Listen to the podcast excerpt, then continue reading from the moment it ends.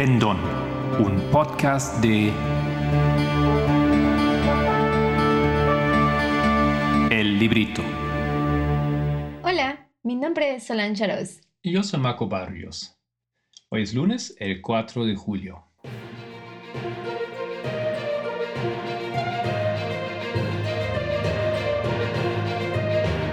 Los temas del movimiento.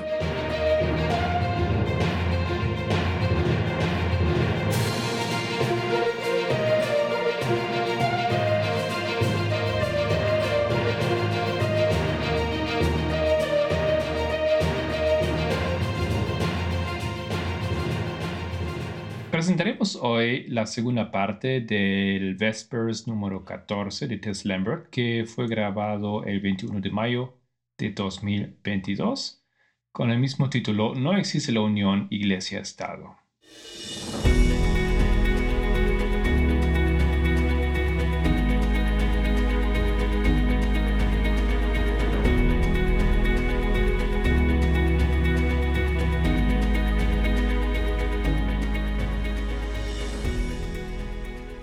La guerra cultural.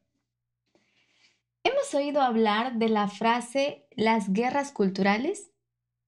No estoy segura de que la gente haya entendido el concepto de guerra cultural, pero quiero avanzar en esta dirección explicando lo que significa la guerra cultural. La guerra cultural de 1991, el comienzo de la polarización. Si vas a la página de Wikipedia y buscas guerra cultural, verás que está dividida en secciones. Habla de los años 20 a los 80 como los orígenes. Entre los años 20 y los 80 del siglo pasado, se usaba, pero no era muy común, no era una expresión muy popular. ¿Cuándo empezó a ser popular? ¿Cuándo, ¿Cuándo fue que se introdujo el concepto de la guerra cultural? ¿En qué momento la polarización moderna en Estados Unidos empieza a entenderse tan claramente a través de la lente de la guerra cultural? ¿Cuándo ocurrió esto? ¿Fue un evento singular? ¿Un año singular? Iba a decir feminismo de segunda ola hasta que mencionaste un evento singular. Cuando dijiste un año singular iba a decir 1989. Está cerca. Es muy buen intento. ¿Tienes alguna otra opinión? Um, decir el año singular me desconcierta un poco, pero yo sugeriría o adivinaría el año 2016 con Steve Bannon, aunque sé que fue mucho antes, así que volvería a adivinar y diría que 2012. No me importa si quieres mirar. Si la gente quiere echar un vistazo en la red, en 2012 se ven los frutos de la guerra cultural, no la fecha de inicio donde se entiende que va a ser un problema. Ok, yo quería decir alrededor de 1996, cuando vimos dos fuentes de información aportadas por YouTube e Internet. Eh, porque fue entonces cuando desarrollamos una brecha cultural muy grande. Tú habéis mostrado ambos extremos. Estamos en 1991 pero estás en el camino correcto, 1991, 1996. Pero ¿cuál es la fecha del aumento de conocimiento?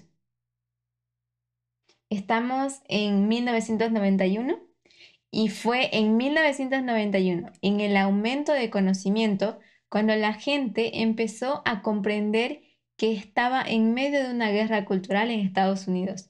Lo que sucedió fue... James Davison Hunter, un sociólogo, de la Universidad de Virginia reintrodujo la frase. Ya era conocida antes, pero la introdujo en su publicación de 1991, Culture Wars, The Struggle to Define America. En guerras culturales, la lucha por definir a América.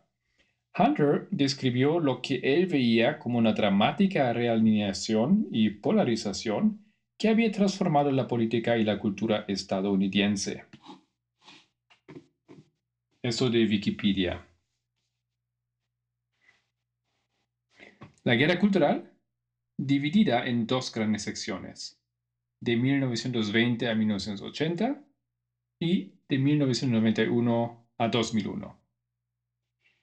Dividen la guerra cultural entre los años 20 y los 80. El término no se utiliza mucho.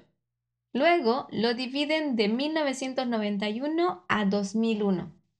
Este periodo de 10 años, este, este término cobró fuerza por lo que escribió James Hunter, que dice, argumentó que en un número creciente de temas candentes como el aborto, la política de armas, la separación de la iglesia y Estado, la privacidad, el uso de drogas eh, recreativas, la homosexualidad, la censura, había dos polaridades definibles. Además, no solo había una serie de cuestiones que dividían, sino que la sociedad se había dividido siguiendo esencialmente las mismas líneas sobre estas cuestiones.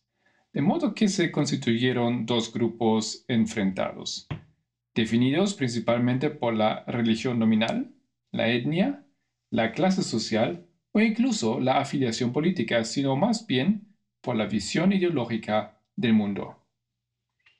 Lo que identifica es que en el pasado, antes de 1991, tenías la mayoría moral, tenías los tres movimientos, tenías muchos conflictos de derechos civiles de mediados de siglo. 1991. La guerra cultural. Estados Unidos dividido en dos bandos en temas divisivos.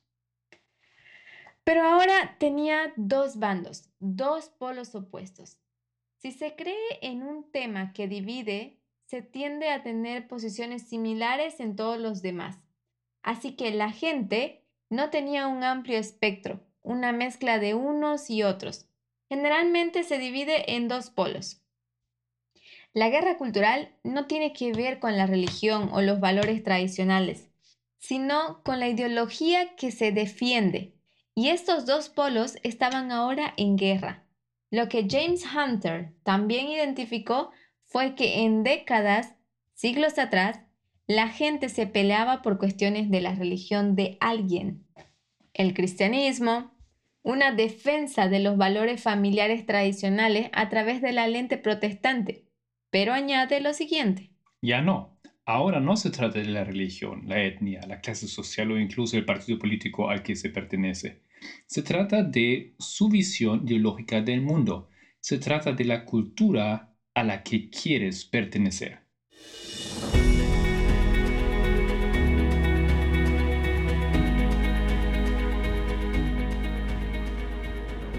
2021, James Hunter, La Guerra Cultural.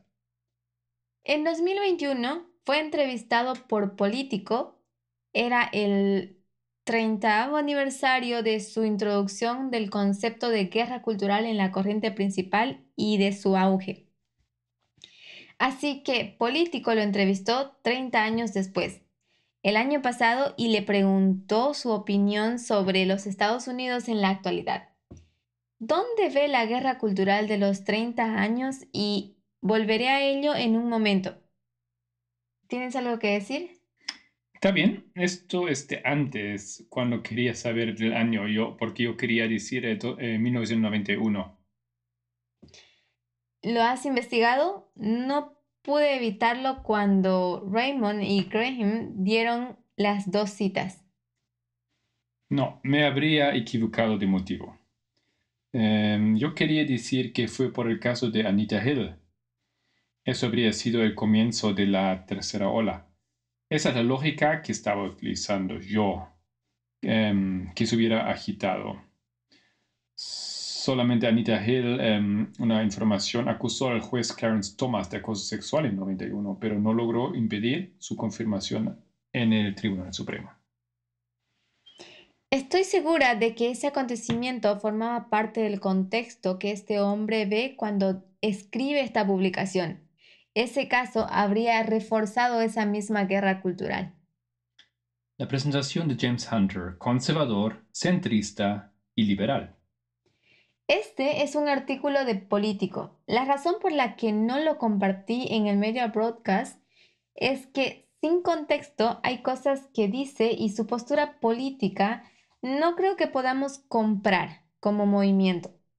No son proféticos, cometen muchos errores. Se identifica como conservador, pero un conservador liberal. Los conservadores modernos no estarían contentos con él. En otras palabras, es un centrista que se inclina hacia el conservadurismo. 2021, razón de la guerra cultural, racismo, no género y aborto. Y creo que en parte por ese posicionamiento está bastante ciego en algunos temas. Tiene una gran visión en algunas cosas, pero en otras está completamente fuera de lugar. Por ejemplo, cuando dijo que... La guerra cultural moderna no es en absoluto sobre el aborto, que se ha trasladado al tema del racismo. Y la guerra cultural moderna tiene que ver con la raza. Y aunque hace unas décadas se trataba del aborto, ya ha pasado. Esto era el año pasado. Creo para pensar que el aborto no era un problema, no era parte de la guerra cultural, por supuesto, ahora em, sabemos que se equivocó, pero debería haberlo sabido el año pasado. Debería haberlo sabido que el género era el tema central de la guerra cultural. El año pasado, no la raza. Pero ese pensamiento se le escapa. Y creo que parte de la razón por la que se pierde es porque si se adopta la visión centrista y conservadora del mundo, se pierden las cosas. Pero tiene una visión de la guerra cultural que es relevante. Fue relevante en 1991. 1991. La guerra cultural ya no es por la religión. Citaré este artículo de Político que dice, Hace 30 años, el sociólogo James Davison Hunter popularizó el concepto de guerra cultural. Hoy ve una guerra cultural que se ha agravado y que augura problemas para el futuro del experimento americano. En 1991, mientras Estados Unidos se debatía entre una sociedad secular cada vez más liberal, eso citando a Hunter, que impulsaba el camino, el cambio y una oposición conservadora que enraizaba su visión del mundo en los escritos divinos, James Davison Hunter escribió un libro que tituló um, con una expresión para lo que veía que se desarrollaba en las batallas americanas sobre el aborto, los derechos de los homosexuales, la religión, en las escuelas públicas, etc., la guerra cultural. No voy a leer todo el artículo, pero al ser entrevistado, pasa a explicar que en los últimos 30 años ya no hay lucha por la religión, es una lucha por la cultura a la que perteneces, es una lucha por su ideología, dijo. La política es un artefacto, una herramienta de la cultura, es una reflexión. La cultura impregna nuestra política. No es una lucha por la política. El anciano Jeff no podía haberlo dicho. Estás atacando mi política. Lo que atacábamos, lo que atacaba el clamor de medianoche, era algo mucho más fundamental, por debajo de la política. Existe la cultura. La política es un artefacto de la cultura, es un reflejo de que la cultura impregna nuestra política. Tal vez una de las formas más comunes de pensar en ello es que se trata de una batalla política sobre cierto tipo de cuestiones culturales, como el aborto, la sexualidad, los valores familiares, la iglesia, el Estado, etc. Y por tanto, la guerra cultural consiste realmente en movilizar recursos políticos, personas, votos y partidos en torno a determinadas posiciones sobre cuestiones culturales. En ese sentido, la guerra cultural tiene que ver con la política, pero la historia más importante es la de las culturas que impregnan nuestra política.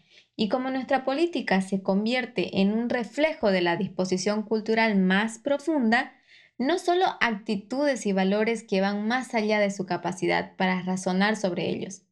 En cuestiones políticas podemos comprometernos, en cuestiones de verdad moral última no se puede. Los conservadores ven una amenaza existencial. Es una frase importante. Ven una amenaza existencial al modo de vida, a las cosas que consideran sagradas. La guerra cultural es la verdad moral considerada sagrada.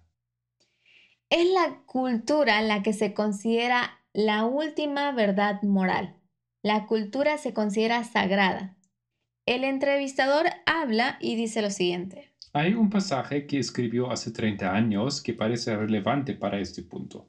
De repente nos deslizamos hacia la idea de que las controversias que se debaten son de carácter político y no cultural. En cuestiones políticas a este nivel superficial se puede transigir, pero en cuestiones de verdad moral última no se puede. Por eso, el conjunto de preguntas que se plantean hoy parece interminable. James Hunter responde, me gusta esa frase, yo lo diría así. La cultura, por su propia naturaleza, es hegemónica.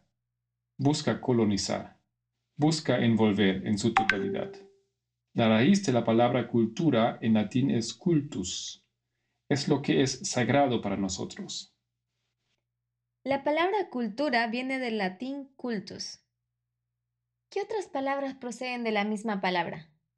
Cultus, cultura. ¿Alguien tiene alguna otra? Mm, culto. Culto. Mm, yo también iba a decir culto, pero está bien. Las grandes mentes piensan igual, no te preocupes. ¿Qué tal la palabra culpable? ¿Culpable? No estoy segura de esto. Podrías tener razón, mi investigación no fue tan exhaustiva. ¿Y cultivar? Cultivar. Eran estas dos palabras las que quería especialmente que viéramos. Adorar y cultivar provienen de la misma raíz. Se trata de lo que es sagrado para ti, lo que quieres cultivar. Se trata de lo que es sagrado. La religión no es la causa del origen del sexismo, sino la cultura. Y la razón por la que el sexismo existe en el ateísmo moderno, en Max, la doctrina de la Trinidad, etc., no es por la religión. Ya no es la religión lo que la sociedad considera sagrado. Los adventistas no son tan religiosos. Ni siquiera creo que los adventistas sean ya tan religiosos. No es, en definitiva, su adventismo lo que consideran sagrado para ellos. Es su cultura. Cuando llegamos y decimos en 2018 que Fox News es mala, Elena White no dijo nada sobre Fox News, pero el anciano Jeff se siente amenazado porque atacamos su cultura. Está en un lado de esta guerra cultural, y esta guerra cultural no es fundamentalmente religiosa.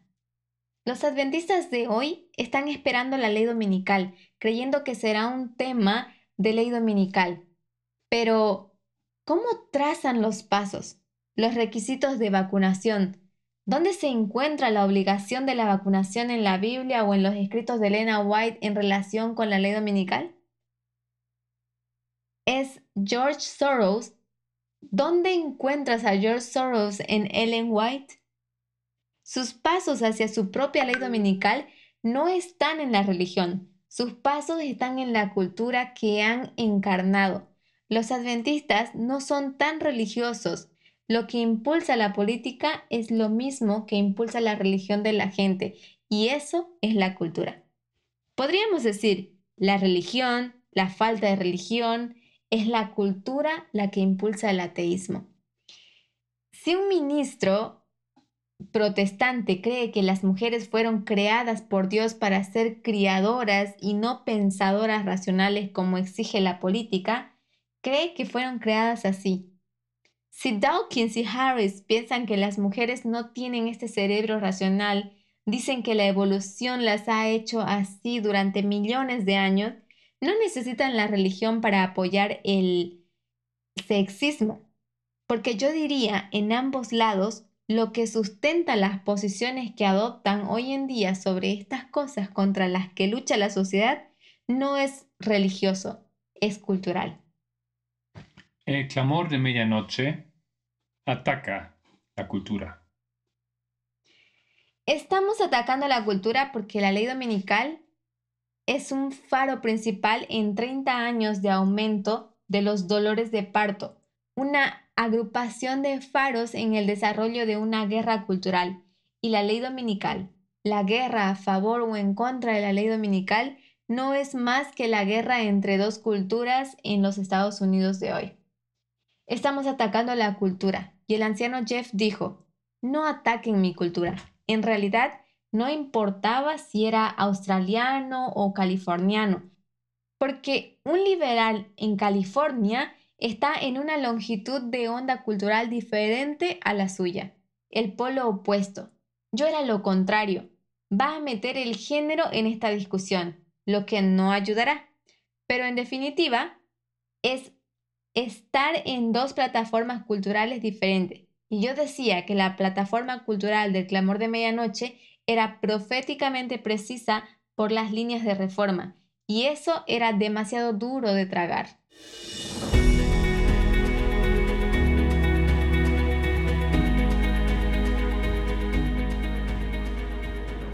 ...2019... La guerra cultural y el feminismo radical. El 9 de noviembre del 2019 era cuando empezamos a tener esta lucha en el movimiento. En realidad empieza antes, pero casi inmediatamente se empieza a hablar de feminismo. Los tres conceptos del feminismo. Existe una lucha dentro del movimiento entre tres conceptos diferentes del feminismo. ¿Cuáles son? ¿Puedes explicarme estos conceptos que conocemos? Sí, eh, el, feminismo cultural, el, feminismo liberal, que es el predominante, ¿no? Y luego el feminismo radical. ¿Qué es de malo en lo cultural? Bueno, en esencia están utilizando el mismo argumento que se utilizó para imponer la segregación, iguales pero separados. Iguales pero fundamentalmente diferentes. Una esencia femenina, esa ética de cuidado que es exclusiva de las mujeres que los hombres no tienen. Y saben que las mujeres no lo tienen. Por eso es lo que encarna su cultura. ¿Tiene sentido? Mm, sí. En ese romance del sur de la mujer sureña que prepara la comida de acción de gracias, lleva el delantal, trae a los niños. El feminismo cultural no desarraiga la cultura. Es esa glorificación. Está integrado en su cultura. El feminismo cultural está incorporado en las palabras. Es fácil decirlo. Defiende la cultura y se niega a desarraigar el sexismo de su cultura. Y dicen, seremos feministas mientras no toquen nuestra cultura. Seremos feministas. Promoveremos la igualdad de género en todos los ámbitos que no toquen o perjudiquen nuestra cultura. El feminismo radical desarraiga la cultura y es idéntico en todos los países. El feminismo liberal, en primer lugar, ¿cuál es el mantra del feminismo radical? Lo personal es político.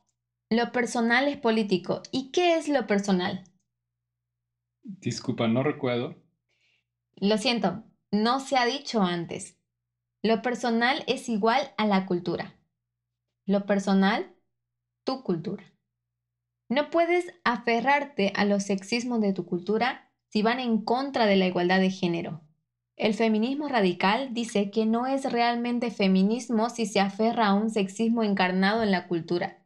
De hecho, tenemos que eliminar el sexismo de la cultura, la anciana Terry habló del concepto de la palabra radical vinculada a la palabra raíz. No sé si conoces el símbolo matemático de la raíz cuadrada. Dices que hay que llegar al fondo de la cuestión.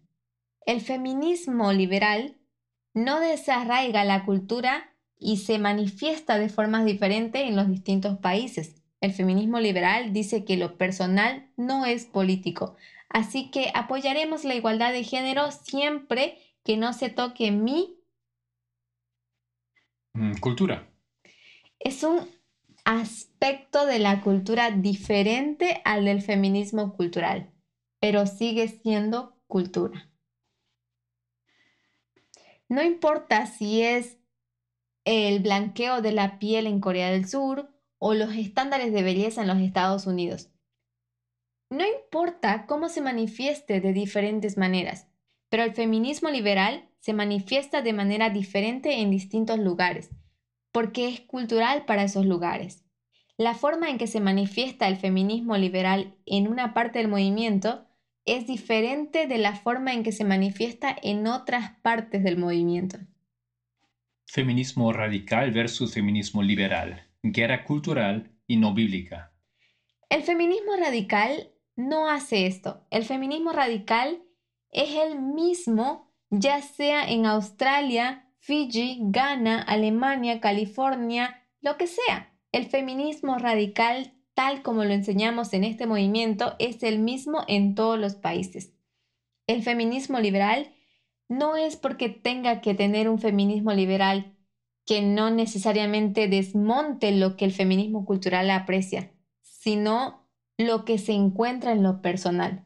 Existe un cierto solapamiento entre el feminismo cultural y el liberal. Como ven, la vida familiar la diosa doméstica combinada en torno a los estándares de belleza y esos temas. El feminismo cultural y liberal dice que no se toque nuestra cultura. Por lo tanto, el anciano Jeff dirá, me gusta todo el mensaje del clamor de medianoche, pero parte de él me ataca personalmente. Quitaré esta parte, voy a retorcerlo ligeramente, voy a añadir algo de mi parte Luego él se va. La gente abandona el movimiento por la guerra cultural. Poco después, algunas personas del movimiento dicen, nos gusta el feminismo, nos gusta la izquierda. Por cierto, siempre hemos defendido más libertad en este movimiento, porque el movimiento sigue limitando nuestra libertad. Nos encanta el feminismo, pero no toca nuestra cultura feminismo cultural y no toca nuestra cultura, feminismo liberal. Esto sigue siendo una guerra cultural. Nunca se trató del feminismo y su interpretación de las escrituras. Podríamos defenderla, la nuestra, basándonos en las escrituras, líneas de reforma, la profecía. Mientras que ellos no pudieron defender la suya, pero al final no importaba, porque lo que la gente consideraba sagrado no era su religión, sino su cultura. En los últimos años, muy pocas personas han abandonado la fraternidad por lo que hemos dicho sobre Elena White, sobre los textos bíblicos, sobre el adventismo o sobre el liderazgo adventista, la gente no ha abandonado la comunidad de estas cuestiones. La gente ha abandonado sistemáticamente el movimiento ya sea volviendo al protestantismo o abandonando el cristianismo por completo. Pero lo que siempre han dejado es volver a su cultura. El antiguo Israel es todo cultura, paganismo. Mayo 2020, el toro Apis.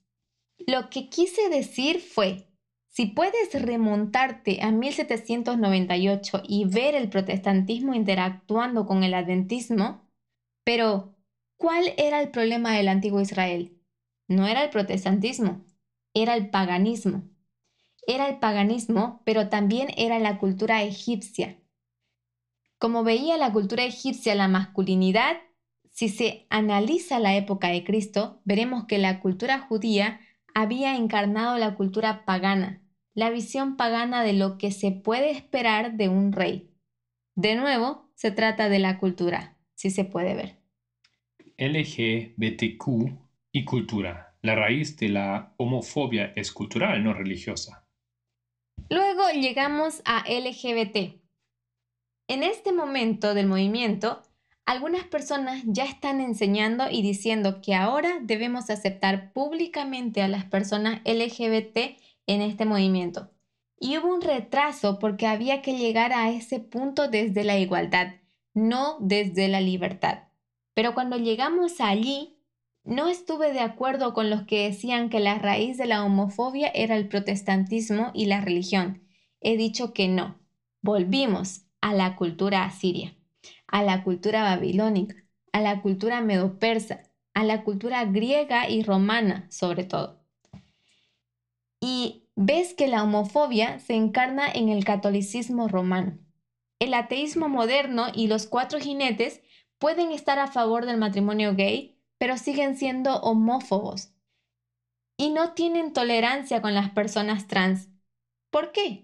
¿Por qué la causa subyacente nunca fue la religión, sino la cultura? Aquí hemos hablado de la homofobia. El problema que ha impulsado la homofobia durante miles de años siempre ha sido cultural. Luego llegamos al feminismo radical y lo reforzamos aún más. El feminismo radical. Y dijimos no a la cultura del feminismo cultural, no a la cultura del feminismo liberal. Desde el día en que se presentó el mensaje El clamor de medianoche en 2018 hasta ahora, se trata de atacar la cultura.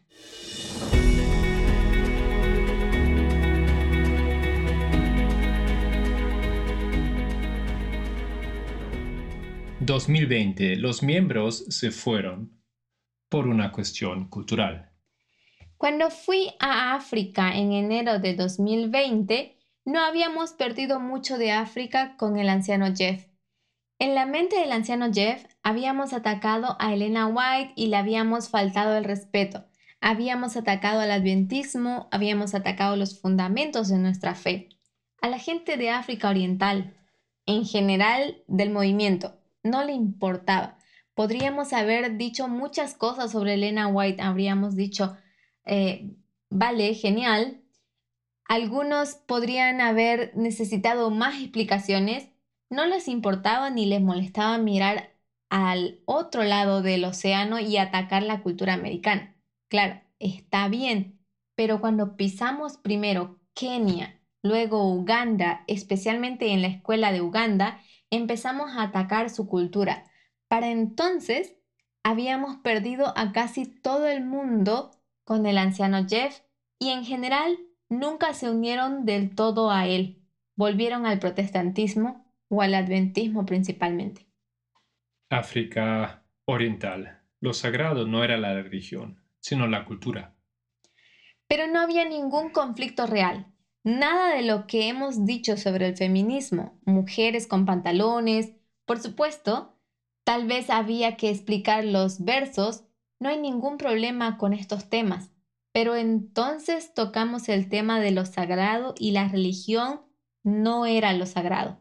Para la gran mayoría de los miembros del movimiento en África Oriental, no era la religión, no era el adventismo ni la enseñanza profética del movimiento. Lo que era sagrado para ellos era la cultura. Y empezamos a atacar lo que era la cultura y luego nos fuimos de uno de cada 100 personas a más de 95 personas sobre 100.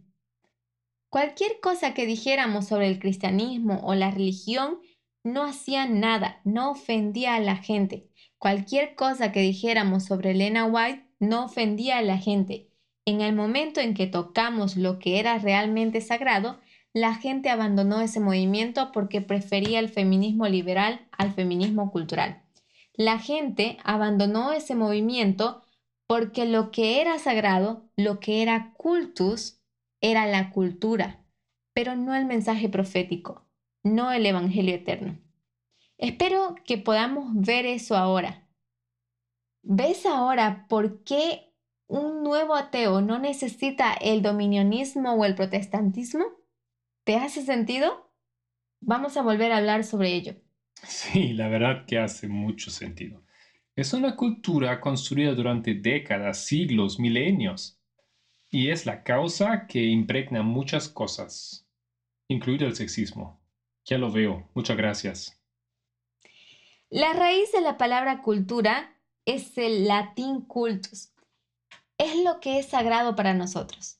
La propia naturaleza de lo sagrado.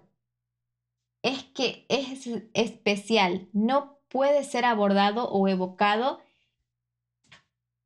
Y es por, por eso que hoy en día hay una polarización absoluta en los Estados Unidos y dice que cada vez que hay una guerra civil, la precede una guerra cultural. No sé después de la ley, del, la ley dominical cómo se va a calentar, pero es increíblemente peligroso.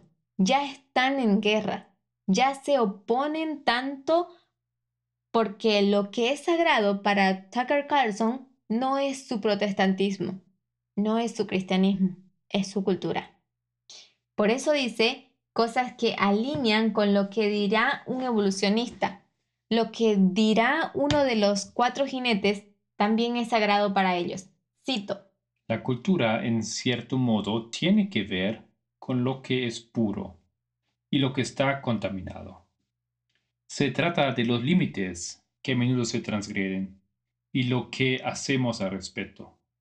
Y eso es parte de la guerra cultural.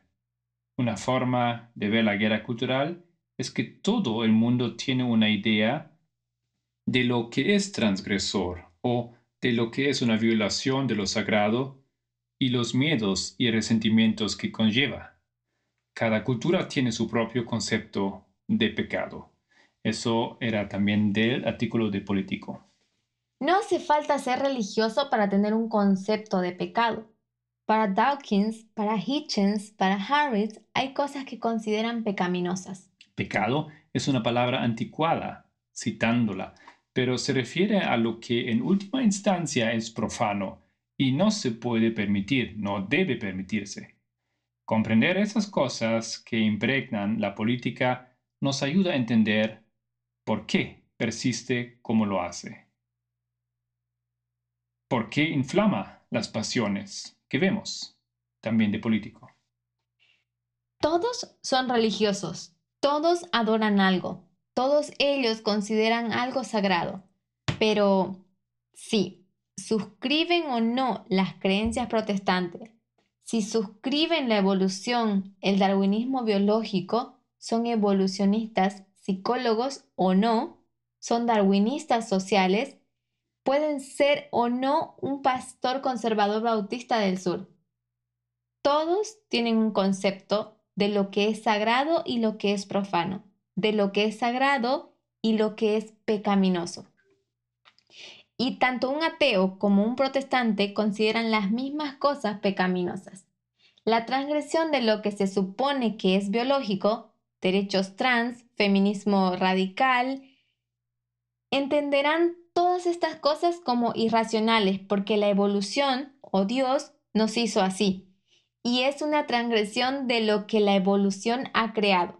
Señala que esto ya no se basa en un contexto cristiano, y creo que tenemos que seguir diciéndolo, pero también se trata de lo que ha ocurrido dentro de este movimiento y de lo que da miedo. Es que ninguna línea de reforma, nada de lo que se diga, nada pasará a nadie si no está dispuesto a abandonar la cultura. Estar dispuesto a renunciar a la cultura por el Evangelio eterno. La forma en que creo que esto se describe mejor es cuando pensamos qué es religión. Es superficial. Cuando se trata de política o religión, es superficial. Podemos llegar a un acuerdo, podemos trabajar en torno a las cosas. ¿Quiere decir algo sobre Elena White que no la realce? Claro, solo hay que explicarlo. Es lo superficial. Y la gente de ese movimiento pensó que podía meterse en la ducha y lavar esas partes de su cristianismo superficial como una película de su piel y em, salir sin ser sexista.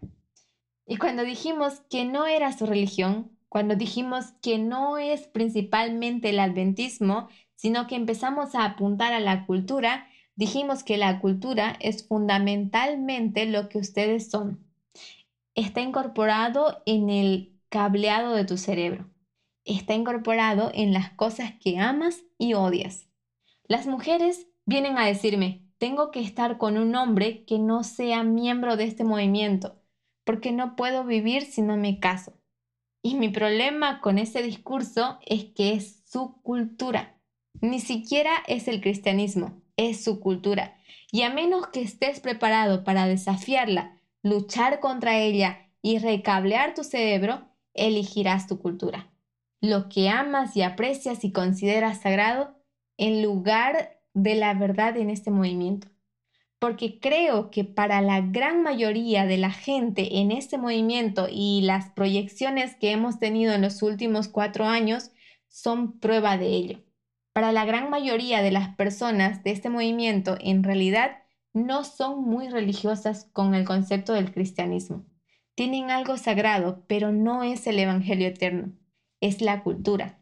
Si, si no lo fuera, la gente habría abandonado su cultura y abrazado el Evangelio eterno, pero no pudieron porque no era lo que fundamentalmente consideraban sagrado. Continuaremos este debate la próxima semana.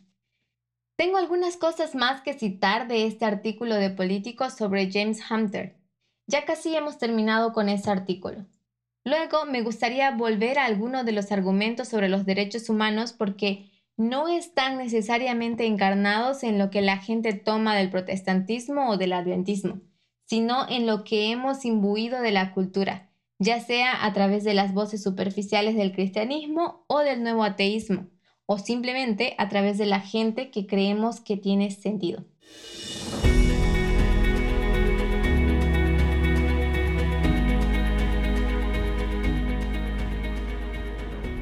No hemos tenido mucho programa en esa semana, aunque sí el viernes eh, la anciana Tess presentó un tema. Habló sobre la historia em, del movimiento para ayudar a las mujeres con eh, la técnica de anticonceptivos, la historia del, eh, del aborto y también el rol de la Corte Suprema, también con un enfoque sobre la decisión reciente que em, bajó a Roe versus Wade.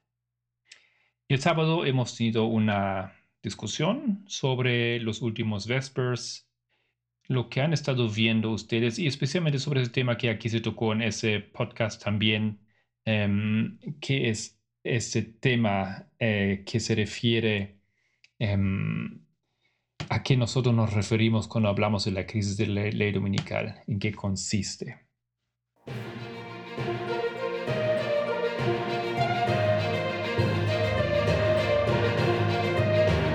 Era los temas proféticos del movimiento en Mis Palabras.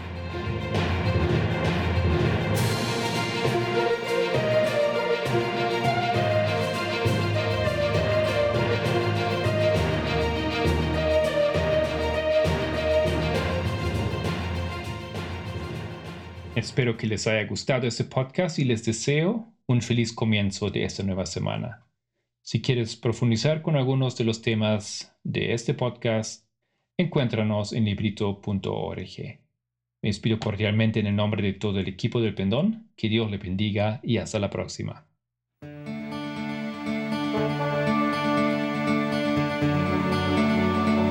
El Pendón, un podcast de librito.